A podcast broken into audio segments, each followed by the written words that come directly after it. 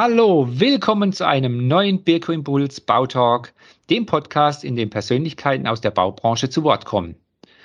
Heute begrüße ich die sympathische Dilek Ruf. Sie ist Architektin und hat uns einiges zu erzählen.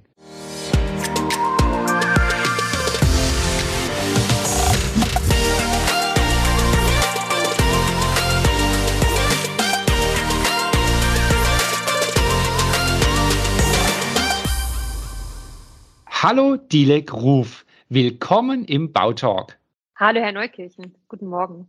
Es freut mich sehr und um unsere Zuhörerinnen und Zuhörer zu empfangen, würde ich doch einfach mal bitten, stellen Sie sich doch vor. Gerne. Dilek Ruf hatten Sie ja schon gesagt, so heiße ich. Ich bin Architektin und habe hier in Hannover ein Planungsbüro. Wir sind ein 17-köpfiges Team. Wir beschäftigen uns viel mit dem Thema nachhaltiger Entwicklungen von Städten und Gebäuden. Nachhaltig ist ja so ein bisschen ein inflationärer Begriff, aber ich kann tatsächlich sagen, dass das so die zwei Kernthemen sind, die uns schon seit zehn Jahren äh, sehr intensiv beschäftigen. Darüber hinaus bin ich Vorsitzende des Bund Deutscher Architektinnen und Architekten Hannover, BDA in Kurzform das ist so meine zweite große Leidenschaft. Ja, ich habe Sie ja im Vorgespräch als sehr beschäftigte Frau kennengelernt. Das hat mich sehr beeindruckt. ähm, Sie sind ja in Ihrem Umfeld durchaus bekannt und dann muss ich unseren Zuhörerinnen und Zuhörern sagen, Frau Diele Gruf hat einen Preis bekommen und hiermit auch herzlichen Glückwunsch ist zum Zeitpunkt der Aufzeichnung Dankeschön. ja ein paar Tage her. Was war das dann für ein Preis? Das ist der sogenannte Stadt Hannover Preis, den ich in Empfang nehmen durfte, den die Landeshauptstadt Hannover jetzt zum 20. Mal gestiftet hat und über den ich mich tatsächlich sehr, sehr gefreut habe, auch gemeinsam mit meinem Team. Der Preis zeichnet Frauen aus, Unternehmerinnen aus, die hier am Standort ähm, sich einbringen und ähm, nennt sich deshalb auch Frauen machen Standort. Und insofern freue ich mich sehr, dass ich mich da einreihen darf in, in eine Reihe von Unternehmerinnen, die sehr aktiv sind in Hannover. Ja, Ihr Büro gibt es ja nun seit circa zehn Jahren oder zehn Jahren genau? Genau, am 01.01.2022 werden es exakt zehn Jahre werden, tatsächlich. Dann passt ja der Preis wunderbar. Und äh, ja. wie, ich, wie Sie mir erzählt haben, ist für unsere Zuhörerinnen und Zuhörer auch ganz interessant. Sie sind ja eine engagierte Unternehmerin, aber das hat ja seinen Preis. Mit dem gehen Sie ja auch ganz bewusst um und das finde ich auch ganz toll und das ist hier auch erwähnenswert. Wenn Sie mir mal zu Ihrer, äh, zu Ihrer Vereinbarkeit von Familie und Beruf was sagen würden, das wäre toll gerne auch dazu. Ähm, Sie haben ja gesagt, dass ich eine engagierte Unternehmerin bin. Ich glaube, ich bin gleichermaßen auch eine engagierte Mutter, wenngleich äh, das ist natürlich, ist jedes Engagement, das man äh, einbringt, äh, kostet dir Zeit auf der anderen Seite. Und äh, das ist so. Ich habe mich sehr bewusst für den Weg entschieden, dass es für mich keine Entweder-Oder-Entscheidung geben wird, dass ich sehr wohl Mutter sein will und eine Familie gründen möchte und gleichermaßen aber auch in meinem Beruf weiterarbeiten möchte. Ja. Und weil es, es ist, es wird ja oftmals der Begriff äh, Karriere ähm, gebraucht, den ich gar nicht so sehr mag, weil das natürlich danach klingt, dass man irgendwie, weiß ich nicht, also das klingt so, so monetär fokussiert, wobei das Thema Finanzen natürlich auch schon eine wichtige Rolle spielt. Aber ich glaube, viel wichtiger ist es, sich zu fragen, ob man Dinge, die einen bewegen, auch weiter mitbewegen kann. Und äh, das war auch der Grund, warum ich gesagt habe, ich äh, versuche es. Ich versuche beides zu vereinbaren. Und ich finde, es gelingt auch gut äh, mit Unterstützung, die man in Anspruch nehmen muss. Es ist einfach notwendig, auch Dinge zu delegieren und nicht zu meinen, dass man jeden Geburtstagskuchen selbst gebacken haben muss und ansonsten eine Rabenmutter ist. Und letztendlich mhm. die Zeit für die Kinder so zu nehmen, dass es auch für die Kinder spürbar ist, dass man für sie da ist. Das gelingt, glaube ich, nicht immer. Und es gibt sicherlich auch Situationen, in denen meine Kinder da nicht äh, ganz so zufrieden sind mit mir. Ich glaube aber auch, mhm. auch wenn ich den anderen Weg gegangen wäre, auch da wird es immer Situationen geben, in denen ähm, Kinder nicht zufrieden sind mit der Art und Weise, wie ihre Eltern sind. Also insofern glaube ich, ähm, diese Vereinbarkeit ist da und, und es ist oftmals einfach die Frage dessen, wie sieht Gesellschaft ähm, diese Rolle, in die man dann schlüpft, wenn man Mutter wird und äh, inwiefern ist die Akzeptanz da, auch damit so, zu, um, so umzugehen, dass man den Frauen nicht das Gefühl gibt, dass sie schlechte Mütter sind. aber selbst wenn man das Gefühl äh, bekommt oder wenn einem dieses Gefühl transportiert wird, dass man, glaube ich, ein Stück weit auch ignorant genug sein muss, um dieses beiseite zu schieben und seinen Weg weiterzugehen. Ich glaube ja. im Übrigen auch, dass es für Frauen viel einfacher ist, aus der Selbstständigkeit heraus eine äh, Familie wirklich zu gründen, als in einem Angestelltenverhältnis, weil es natürlich für mich ähm, viel einfacher ist, ähm, mich für meine Kinder oder Zeit freizunehmen für meine Kinder als für jemanden, der in einem Angestelltenverhältnis ist, wenn die äußeren Rahmenbedingungen nicht so sind, dass da Verständnis auch dafür vorherrscht. Sehr spannend, denn ist ja sehr vielschichtig, dieses Thema. Und wir behandeln ja auch immer in unserem Podcast das Thema Nachwuchs. Die Funktion von, von äh, weiblichen Arbeitnehmerinnen ist ja durchaus äh, spannend, gerade in der Architektur. Viele Frauen werden gerne Architektin. Können Sie uns da was zu der Situation sagen? Also im Kontrast zu diesem, zu der selbstständigen Tätigkeit, wie, wie das für Arbeitnehmerinnen als aus Ihrer Sicht als Geschäftsführerin aussieht und wie Sie das gerade mhm. einschätzen, was da passiert? Also ich kann vielleicht einen kurzen Blick zurückwerfen und dann würde ich gerne auf die heutige Situation zu sprechen kommen, aus meiner Verbandsarbeit heraus auch die Erfahrungen, die ich sammle. Der Blick zurück ist so, dass ich habe im Jahre 2002 mein Diplom gemacht an der Technischen Universität in Darmstadt. Wir waren ungefähr 40 Prozent Frauen und 60 Prozent Männer. Und diese Quote kann man sagen, war auch ähm, in Aachen, in München und so weiter und so fort sicherlich auch gleichermaßen gegeben. Also in den anderen Universitäten und Hochschulen, in denen man Architektur studieren konnte. Es ist aber so, wenn wir, egal ob wir den BDA betrachten oder ob wir die Bürostrukturen betrachten, dass viele von diesen Frauen, die mit mir zusammen auch studiert haben, leider, leider muss man sagen, aus dem Berufsleben entweder komplett verschwunden sind oder eben ihre Aktivitäten sehr stark begrenzt haben. Was mhm. im Übrigen ja nicht daran liegt, dass die Fähigkeiten nicht da sind, ganz im Gegenteil, sondern weil vielleicht diese tradierten Familienmodelle so sind, wie sie sind und weil wir dem folgen. Ohne im Übrigen das in irgendeiner Form kritisieren zu wollen. Das ist total legitim, wenn man sich für dieses, für dieses Modell entscheidet, aber genauso legitim sollte es eben auch sein, äh, sich für ein anderes Modell zu entscheiden. Ich kann da vielleicht so ein paar Zahlen anführen, die auch den BDA äh, widerspiegeln, also unsere Mitgliederstruktur widerspiegeln. Die Bundesarchitektenkammer hat 2019 eine Untersuchung durchgeführt. Da ist im Grunde genommen äh, geschaut worden, welche Büros gibt es, wie viele Architekten gibt es überhaupt und wie sind die Bürostrukturen. Und man hat festgestellt, dass es bundesweit in etwa 3500 Büros gibt. Also das sind so 10 Prozent aller Büros, die mehr mhm. als zehn Mitarbeiter haben. Und von diesen 3500 Büros sind lediglich ein Prozent, das muss man sich mal vor Augen führen, also 35 Büros, die rein Frauen geführt sind. Tatsächlich. Die mehr als zehn Mitarbeiter haben. Also das ist im Grunde genommen so, eine, so ein Missstand, wo man sich fragt, warum ist es eigentlich so, dass so wenig Frauen in Gründungen gehen? Es gibt ja viele sehr erfolgreiche äh, Büros, in denen Frauen und Männer in Partnerschaft diese Büros leiten. Also insofern, aber eben diese Selbstständigkeit von Frauen in, in, in äh, etwas größeren Strukturen, die ist nach wie vor nicht mehrheitlich geprägt. Und ich kann Ihnen sagen, was die Nachwuchsthematik geht, das beschäftigt uns natürlich auch als Verband sehr. Ähm, wir stiften hier in Hannover seit 2015 zweimal im Jahr den sogenannten BDA Master H-Preis an der Fakultät für Architektur und Landschaft. Und das ist wirklich, muss man sagen, auch ein hervorragender Ort zum Studieren. Kann ich an dieser Stelle auch nochmal Werbung für machen. Wir stellen fest, dass die Quote der äh, Frauen oder der, der weiblichen Studierenden zu den männlichen, die liegt momentan so bei 65 bis 70 Prozent für die Frauen und 30 bis 35 Prozent für die Männer. Und ähm, wenn Sie sich vorstellen, dass die Regel bislang eher so ist, dass die Frauen ihre Berufstätigkeit eher eingeschränkt oder gar nicht mehr fortführen, können wir auch ähm, letztendlich ziemlich klar voraussagen, dass es ein Nachwuchsproblem geben wird. Und insofern glaube ich, ist es auch gesellschaftliche Aufgabe zu schauen, wie in anderen Branchen auch, welche Rahmenparameter müssen wir als Gesellschaft schaffen, damit diese jungen Frauen auch weiterhin im Job bleiben, aber auch zum Beispiel in die Selbstständigkeit gehen und die Büros übernehmen, bei denen ähm, wir aussehen, die Kollegen werden ja irgendwann ihre Büros auch abgeben wollen. Ähm, ja. Also insofern, das ist das, wofür wir uns sehr engagieren. Dann besteht ein großes Potenzial, wie eben erwähnt, in der äh, ja, Nachfolgeregelung. Also da ist ein ganz toller Moment eigentlich, dass ja. ähm, weibliche Führungskräfte da sagen, ja, okay, da, da übernehme ich noch mehr Verantwortung, werd, werde zur Geschäftsführerin. Ja, in diesem komplexen Umfeld, also unsere letzten zehn Minuten, die zeigen ja auch, was Sie jetzt für eine Haltung haben. Also das finde ich ganz spannend. Man muss tatsächlich in seiner Branche für Strukturänderung sorgen.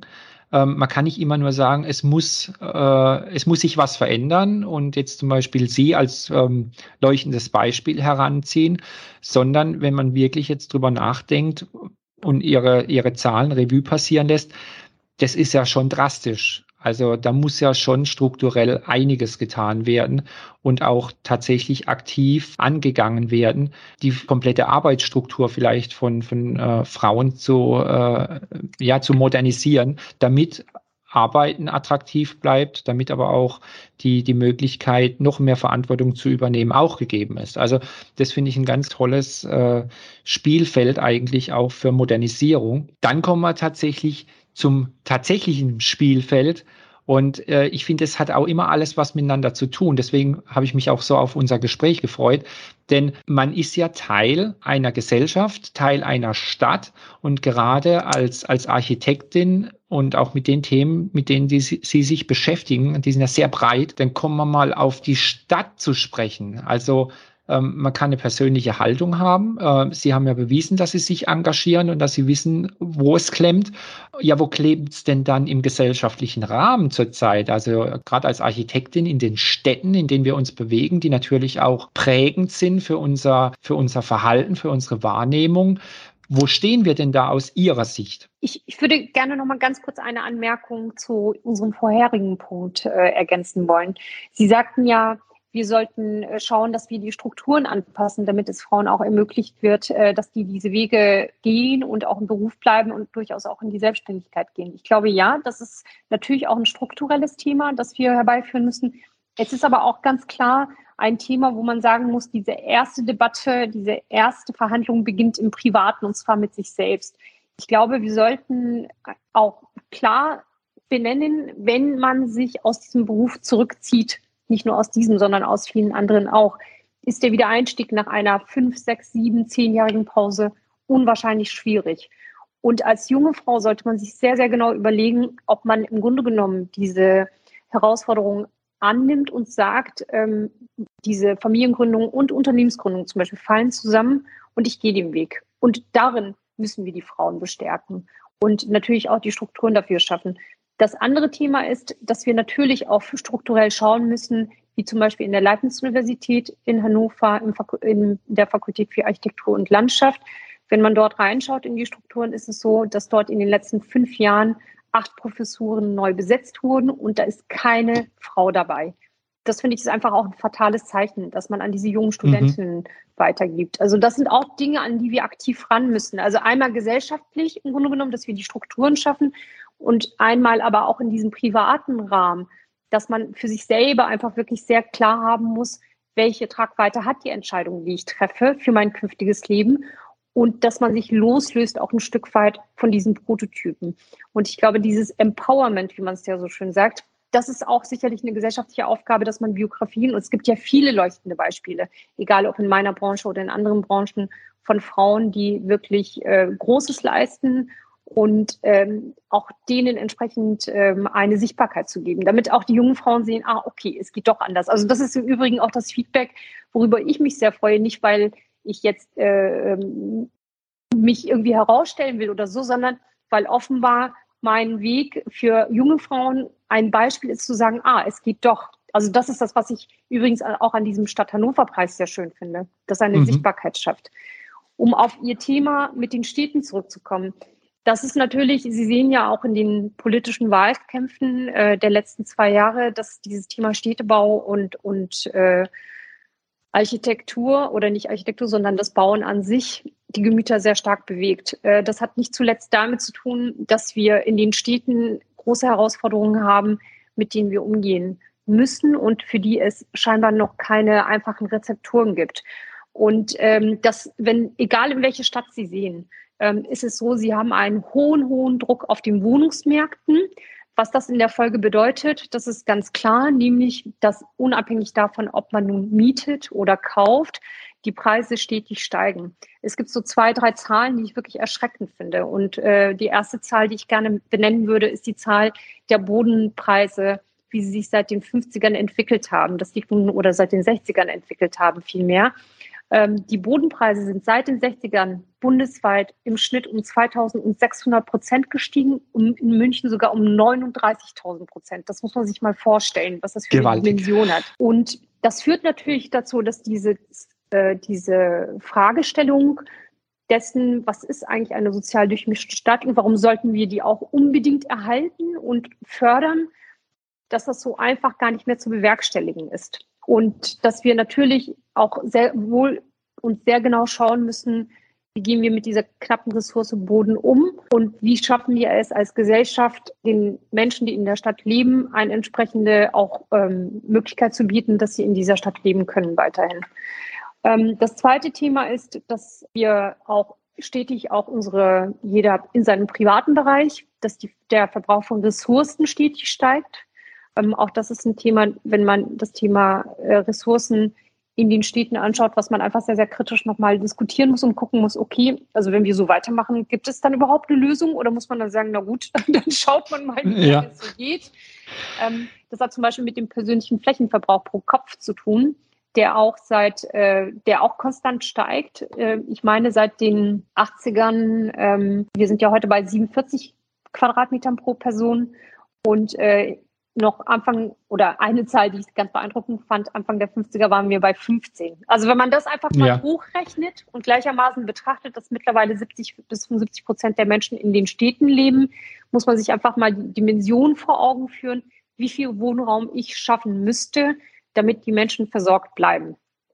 Das sind große Herausforderungen. Und dann kommt ja noch hinzu, wir haben natürlich den demografischen Wandel, äh, der, äh, wo wir uns auf eine um, umgedrehte Pyramide zuwegen. Wir haben Migrationsbewegungen, die natürlich auch die Städte stark äh, beschäftigen. Wir haben das Thema Digitalisierung, mit dem auch gerade Innenstädte sehr zu kämpfen haben. Das wird ja so die nächste große Etappe sein, wo man sagen muss, bis 2019 war der Anteil des digitalen Handels noch nicht so erschreckend hoch der wird konstant zunehmen. Wir haben eine Flächenkannibalisierung äh, der Innenstädte gehabt durch die vielen, vielen Millionen Quadratmeter Shopping Center, die wir in den Peripherien gebaut haben.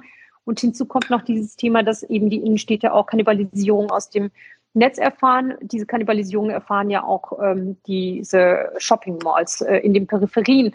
Also es gibt einfach momentan viele, viele gesellschaftliche Fragestellungen, die natürlich sich auch auf unsere Städte, auf unsere Struktur auswirken und wo es nicht darum geht, ob ich ein Haus schön oder nicht schön finde, sondern wo, wo es darum geht, wie wollen wir leben und wie verändern wir diese Strukturen, damit sie überhaupt im Einklang sind mit, dem, mit den tatsächlichen Bedürfnissen und Bedarfen der Stadt, wie zum Beispiel auch diese große Diskussion um Mobilitätswende.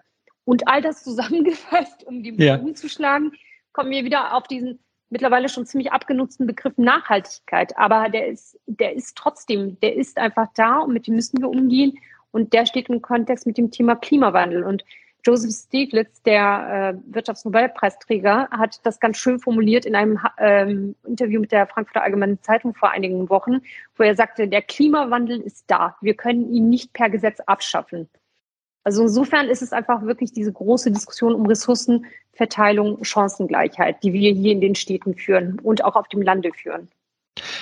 Aus der Sicht als Architektin, wo sehen Sie im Moment jetzt eigentlich die, die größten Potenziale oder auch, auch ähm, leuchtende Beispiele, die man sagen könnte, ja, in die Richtung geht es. Und ähm, wir stehen ja auch ähm, ja, politisch äh, wieder äh, an einem neuen Zeitalter.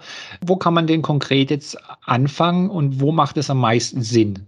Ich finde den Blick in, ins Ausland äh, bei, bei der Fragestellung ganz äh, spannend, weil es große Städte gibt und diese Herausforderungen treffen ja natürlich die Metropolen noch mal früher und viel intensiver als wir es vielleicht hier in Hannover zu spüren bekommen. Also wenn Sie zum Beispiel Paris oder Barcelona oder New York sich anschauen oder auch Kopenhagen, was ja immer als Leuchtturm äh, für Entwicklungen herangezogen wird.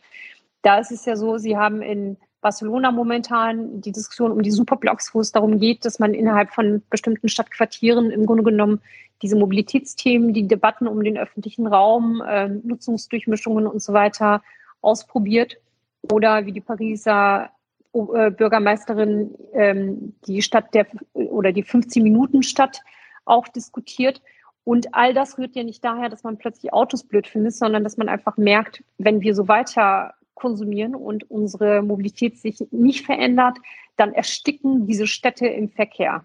Das sehen wir im Großen wie im Kleinen. Und dann, ähm, wenn, wenn Sie sich Kopenhagen anschauen beispielsweise, die sind ja, sind ja wirklich sehr, sehr ambitioniert. Ich glaube, die wollen bis 2030, meine ich, komplett klimaneutral sein. Das werden die auch schaffen. Ähm, das ist so die, die Verkehrswende, diese oder diese Mobilitätswende, die uns beschäftigt und im gleichen Klang eben auch die Frage des Umgangs mit öffentlichem Raum in den Städten. Die andere Ebene ist sicherlich die zu sagen, was ist eigentlich mit dem Thema Wohnen, was ein Grundbedürfnis des Menschen ist. Da gibt es Leuchtturmprojekte, auch gerade aus Zürich ähm, gibt es einige Projekte, die sehr gemeinwohlorientiert sind und wo neue Wohnformen auch ausprobiert werden, die es sicherlich auch lohnt, sich anzuschauen. Das werden keine flächendeckenden Modelle sein, aber das sind sicherlich Modelle, wo man schauen kann, ob die zu den tradierten Wohnformen gute Ergänzungen darstellen. Und wir sind ja jetzt so ganz stark beim Thema Wohnen und, und ähm, Städtebau und Mobilität. Ein weiteres großes Feld, was mich sehr bewegt, auch mit meiner, in meiner täglichen Arbeit, weil wir als Büro da einfach auch sehr, sehr aktiv sind, ist das Thema, wie verändern sich unsere Arbeitswelten. Und da sehen wir auch ebenso große Umbrüche, die letztendlich auch damit zu tun haben oder daraus resultieren, dass die Art, Art und Weise, ja. wie wir heute arbeiten, anders ist. Und auch da sehen wir, dass die Unternehmen ganz stark damit beschäftigt sind, sich zu fragen, wer sind wir und wo wollen wir hin?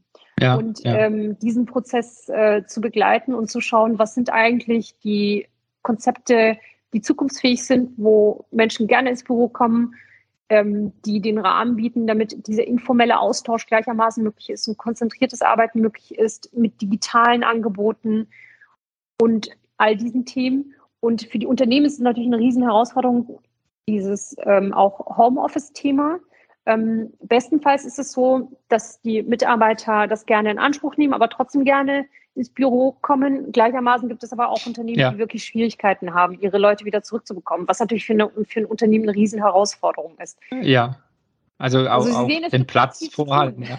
Ja. ja. ja. Und gleichermaßen, also es ist eigentlich, eigentlich muss man sagen, es ist egal, wohin wir blicken. Also es gibt ja aber vielleicht so diese Phasen, die so ganz langsam vor sich hin plätschern, wo Entwicklungen so vor sich hin äh, ähm, äh, schreiten. Und wir sind momentan in einer Zeit der Umbrüche. Und ich glaube, dass diese Umbrüche, die kommen ja nicht von irgendwoher. Das sehen wir auf allen Ebenen. Ähm, und die wirken sich natürlich auch in unser tägliches, ähm, unsere täglichen Diskussionen auf, ob sie in Richtung Schulbau schauen, wo man sich fragt, sind die räumlichen Konzepte, die wir haben, die, die im Grunde genommen modernes Lernen äh, widerspiegeln oder nicht, gleichermaßen eben auch in den Arbeitswelten, wo man sagen muss, es gibt Strukturen, wo die Unternehmen sagen, ja, also eigentlich könnte ich den Teppich austauschen, okay, ich müsste nichts machen, aber ich sehe einfach, dass diese Strukturen nicht mehr mit dem korrespondieren, wie wir heute arbeiten. Und ich glaube, ja. diese Thematik können Sie runterbrechen auf die Stadt, wie auch eben auf das private Wohnumfeld, wie auch ähm, in, in Arbeitswelten.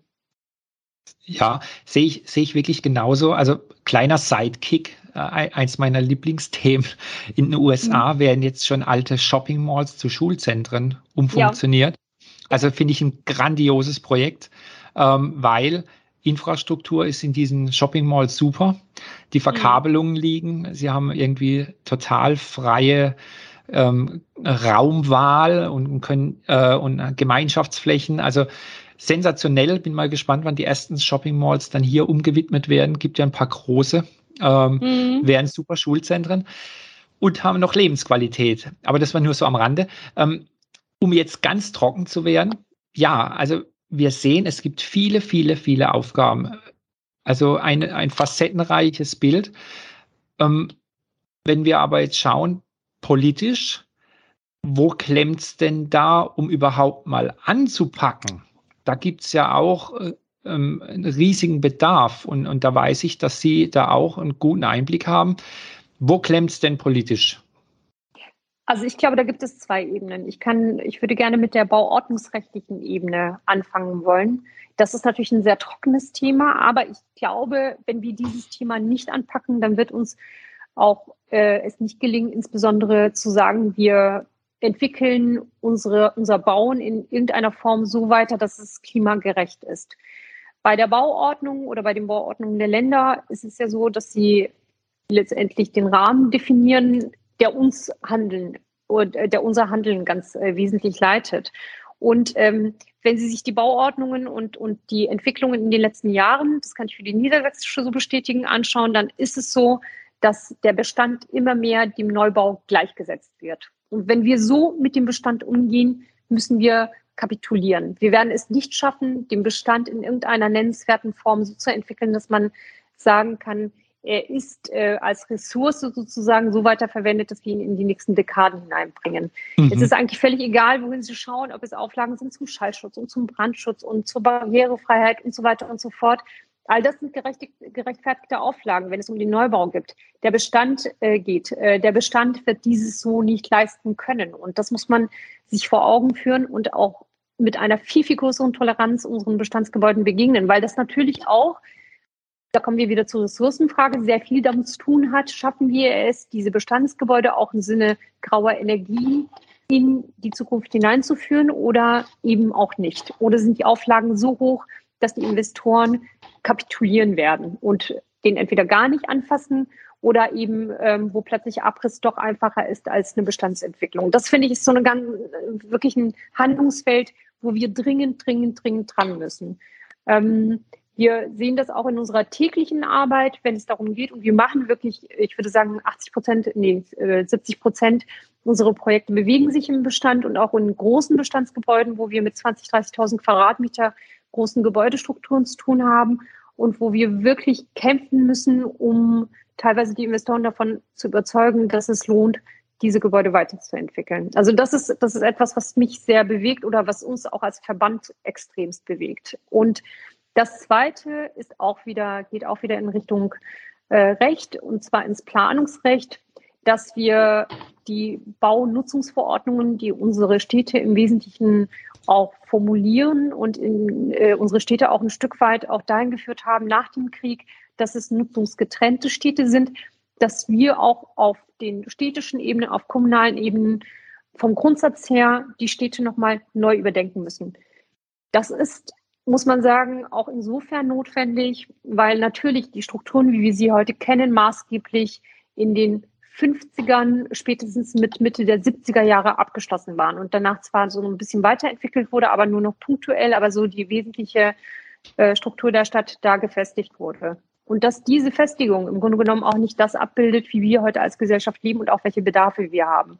Also ich glaube, auch da gilt es, dass wir wirklich viel freier uns hinterfragen, sind diese Strukturen, wie wir sie geschaffen haben, wie wir sie manifestiert haben, wirklich so, die sind ja nicht in Stein gemeißelt. Also warum trauen wir uns da nicht ran? Das finde ich ist eine ganz große Herausforderung, die oftmals übrigens technisch beantwortet wird ähm, und rechtlich beantwortet wird, weil es natürlich unfassbar schwierig ist, ähm, auch Änderungen dieser Dimension durchzuführen.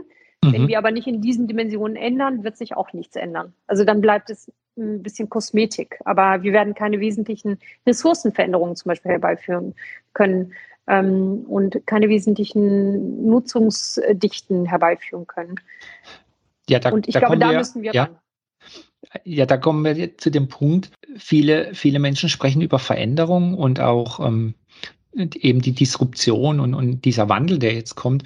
Ähm, wenn Städte auf ihre Vergangenheit blicken, wenn man äh, Städte so als Persönlichkeiten nimmt, dann, dann kommen ja immer wieder die Punkte, als äh, zum Beispiel ganze Stadtviertel saniert wurden, wenn man an Paris denkt, Hausmann oder, mhm. oder auch die Entstehung von St. Petersburg etc. Mhm. Die sind ja schon sehr radikal und da wurden ja ganze ja. Stadtviertel planiert, um eben äh, Zukunft möglich zu machen. Und aber in unserer Kultur, in der wir jetzt äh, auch leben und, und wir, wir sind ja auch immer für, für Beteiligung etc., das ist, glaube ich, die größte Hürde, die man hat, weil man kann ja jetzt nicht einfach äh, in, in unserer Demokratie sagen, gut, wir machen jetzt ganze äh, Stadtviertel platt, um dafür eine neue Stadt zu bauen. Ich glaube, das ist die größere Herausforderung gesellschaftlich, äh, eine Stimmung zu erzeugen, die, die eben diesen, diese Veränderungen möglich macht und tatsächlich die Menschen mitnimmt. Also ganz, ganz grundsätzliches Ding, wie ist unsere Gesellschaft? Also das sind ja Städte nur ein Spiegel quasi der Gesellschaft und dann, dann muss man sich schon fragen, wo will unsere Gesellschaft denn hin? Also, ja, ich glaube, so diese radikalen Brüche, wie man, wie man sie erlebt hat, auch in den Beispielen, die Sie genannt haben, oder auch hier in Hannover, wo im Grunde genommen so ganze Stadtquartiere neu geschaffen wurden mit der Industrialisierung und so weiter, die einfach andere Bedarfe ausgelöst hat. Wenn wir heute anschauen, welchen Flächenverbrauch wir mittlerweile erreicht haben, muss man sagen, wäre das natürlich nicht der richtige Weg, um zu sagen, wir brauchen noch mehr Fläche, sondern vielleicht eher die Frage, wie gehen wir mit den Flächen, die wir bereits versiegelt haben, um? Und wie gehen wir mit dem Bestand um, den wir der vorhanden ist. Und da lohnt es sicherlich einfach tiefer in, in die städtischen Strukturen hineinzublicken. Also in Hannover kann man ja sagen, ich komme immer wieder auf Hannover zurück, weil das die Stadt ist, für die mein Herz schlägt und auch in der ich ja. sehr engagiert bin. Also insofern ähm, hoffe ich, sehen Sie es mir nach. Und wie auch im Übrigen, aber letztendlich kann man auch sagen, Hannover ist stellvertretend für viele, viele andere deutsche Städte. Natürlich, und natürlich. Insofern, Hannovers Innenstadt beispielsweise war nach dem Krieg zu annähernd 90 Prozent äh, zerstört. Und wir haben nach dem Krieg diese Stadt wieder aufgebaut unter Hillebrecht. Hillebrecht war, den werden Sie vielleicht kennen, war einer, äh, war, war unser Stadtbaurat äh, nach dem Kriege.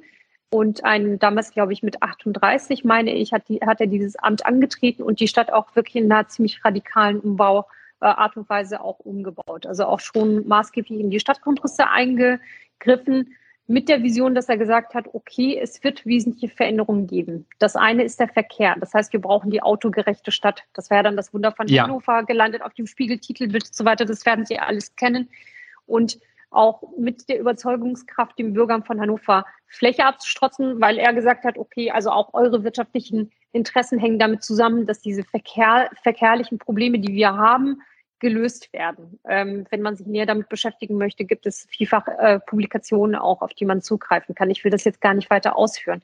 Gleichermaßen aber hat er sehr, sehr intelligent schon gesagt, so auch der Individualverkehr, der wird einfach maßgeblich zunehmen. Wir müssen die Flächen dafür vorhalten. Gleichermaßen aber müssen wir dafür sorgen, dass es ein leistungsstarkes öffentliches Verkehrsmittelnetz gibt. Also den ÖPNV, das ist äh, eine Grundlage, die zu Hillebrecht Zeiten gelegt wurde, wo wir als Stadt, finde ich, ein sehr leistungsstarkes und auch ausbaufähiges äh, ÖPNV, also U-Bahn- und S-Bahn-Netzwerke haben, was großartig ist, muss man sagen. Ne? Also wenn, wenn wir ja. hier in Hannover von Verkehrsproblemen sprechen, muss man sagen, so Leute, fahrt mal nach Frankfurt, nach Berlin oder sonst was, da gibt es die Verkehrsprobleme. Also wir haben hier eins, das man, glaube ich, mit, den, mit der Struktur, die wir hier haben, die wir geerbt haben, sehr, sehr gut auch in die Zukunft weiterentwickeln kann.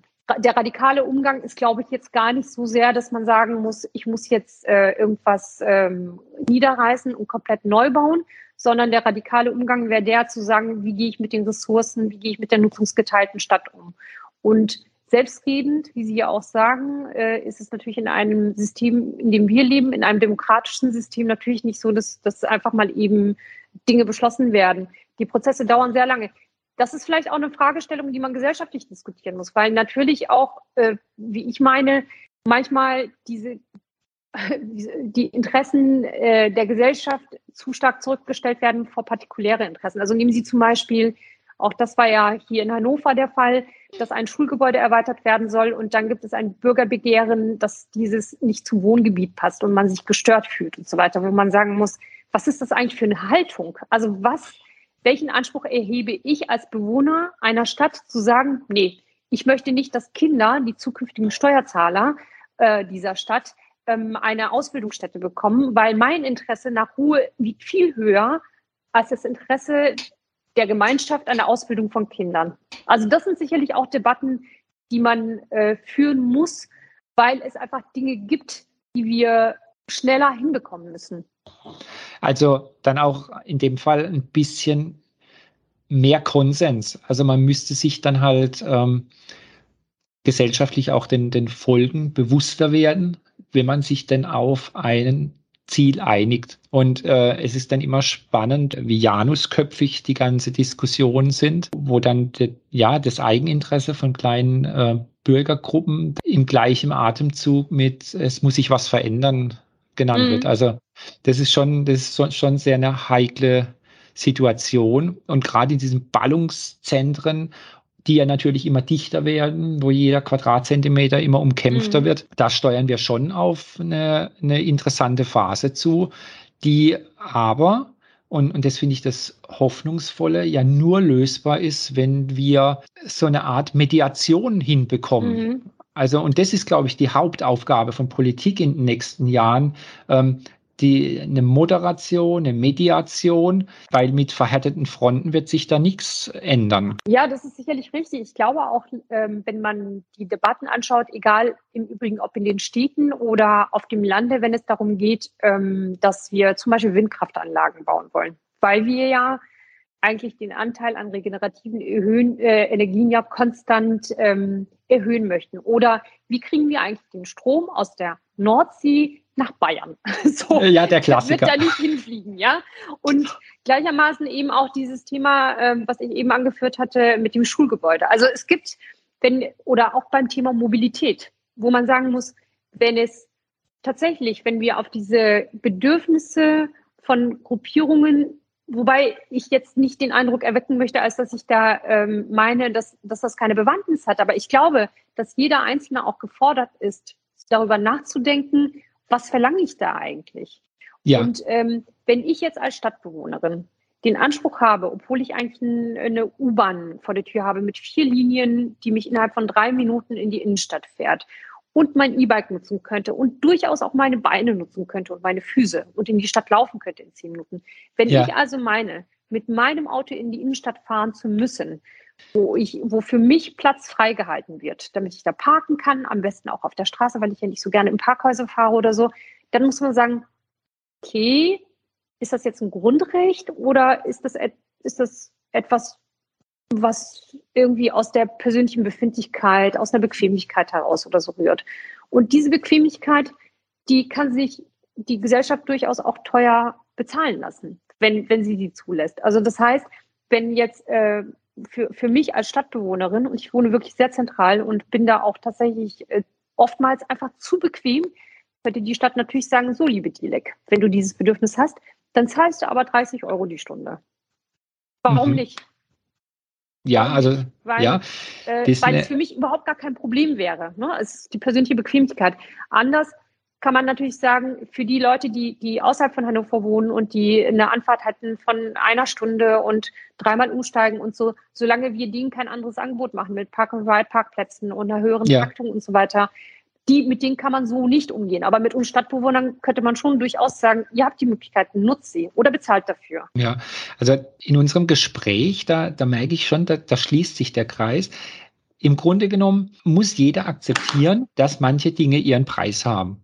Und vielleicht muss da die Gesellschaft oder jeder Einzelne einfach äh, auch äh, cooler werden und den Preis akzeptieren. Das heißt, nicht zu sagen, ich verbanne grundsätzlich zum Beispiel jetzt die äh, äh Pkw-Mobilität aus den Städten, sondern eine Stadt ist so, dass es dann halt keinen so starken Individualverkehr gibt und das dann akzeptieren. Und wer, wer das vielleicht nicht akzeptieren möchte, der geht dann halt aufs Land.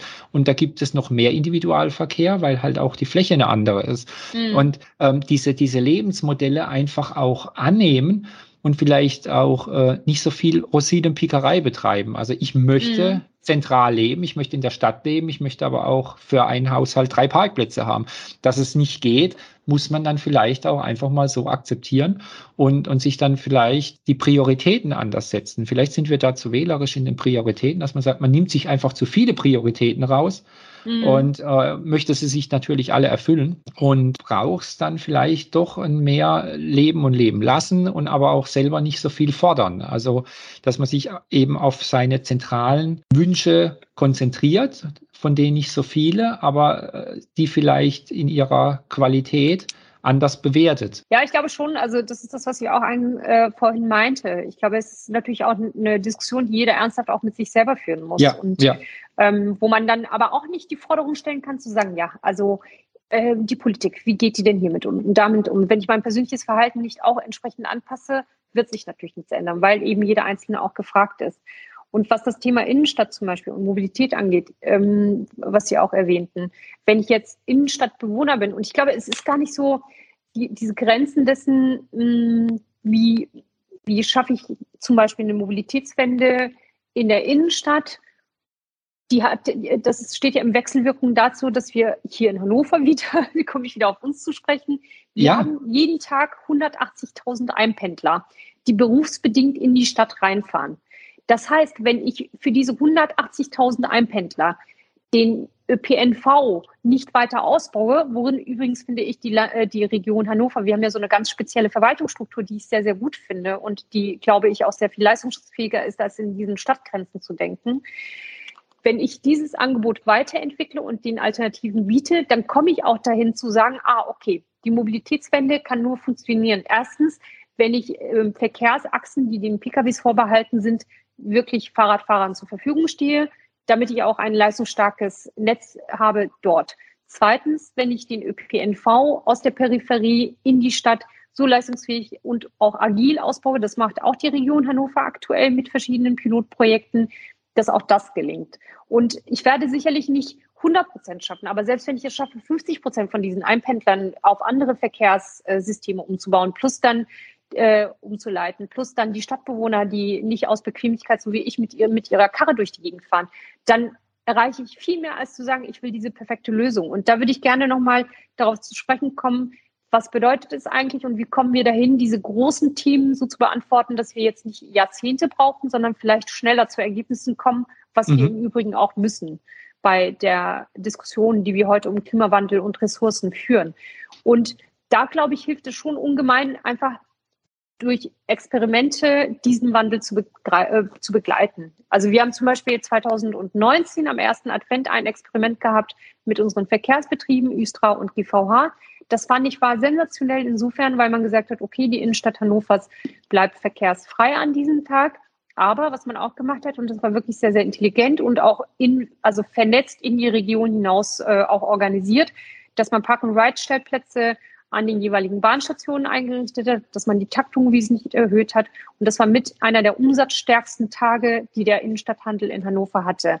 Also sprich, diese Angst vor Wandel, die ist natürlich auch groß, weil sie ja auch unmittelbar Einfluss auch auf das eigene private Bewegungs, äh, auf den Bewegungsalltag auch hat.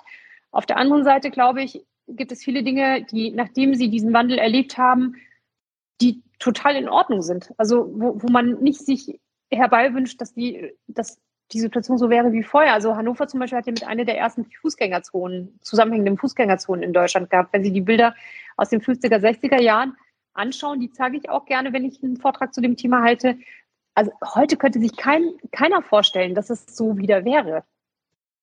Und da, auch damals war das eine große Debatte, ob man das wirklich ja. machen sollte. So wie viel es, wenn es neu ist, große Debatten hervor, äh, herauslöst oder auslöst und, und wo natürlich auch viele sich angegriffen fühlen und, und äh, in ihren persönlichen Freiheiten auch beschränkt. Aber vielleicht sind es eben auch nicht die vielen, sondern die vielen, die diesen Weg mitgehen, sind eher die leiseren, während es natürlich immer wieder die Gruppierungen gibt, die sehr laut sind, aber vielleicht gar nicht so die Mehrheit darstellen, aber letztendlich so viel ähm, so stark diese Diskussion beeinflussen, dass man plötzlich ähm, eben zu einer Rosinenpickerei kommt und nicht zu ja. tatsächlichem Wandel. Ich würde jetzt äh, quasi so zusammenfassen, dass man sagt, ich höre da einen pragmatischen Optimismus raus, dass man Dinge einfach anpacken soll und auch ermöglichen soll. Das hat was dann auch mit der Gesetzgebung zu tun, vielleicht dann auch mehr Spielräume öffnen, um das dann einfach zu tun, eben um die Zeit nicht zu verlieren, dass jeder halt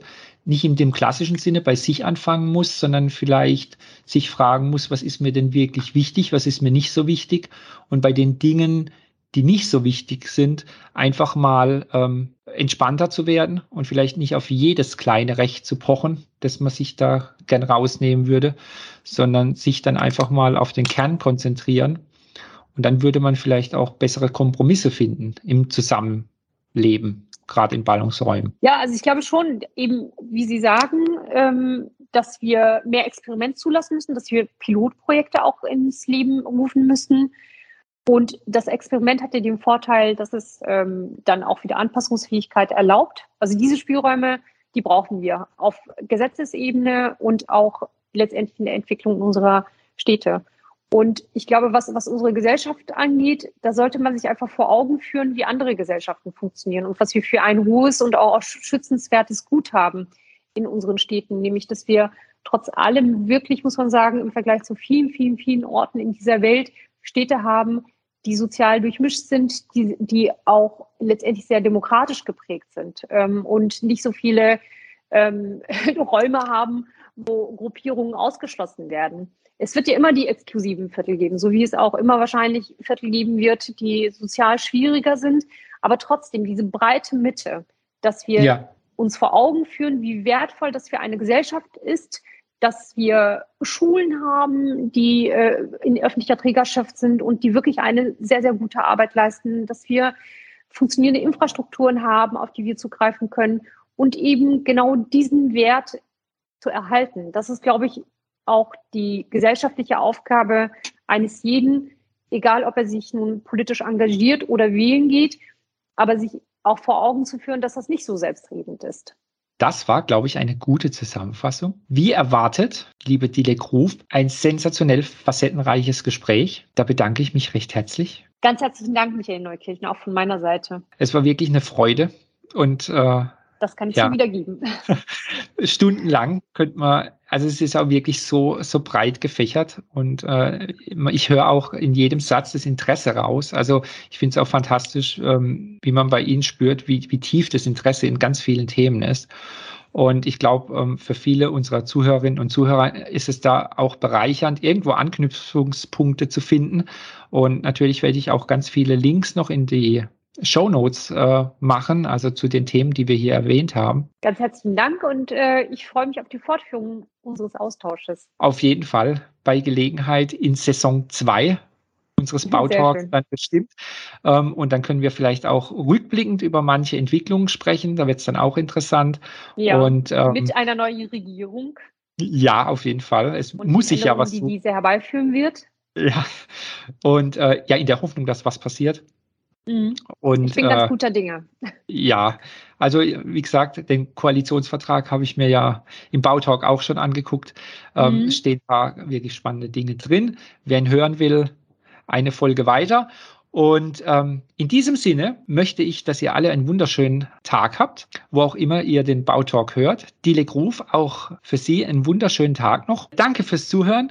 Ihr findet weitere Informationen in den Show Notes. Wenn ihr Anregungen und Fragen habt, dann schreibt doch eine Mail an m.neukirchen.birko.de. Wir hören uns wieder in 14 Tagen zu einem neuen Birko Impuls Bautalk. Bis dann!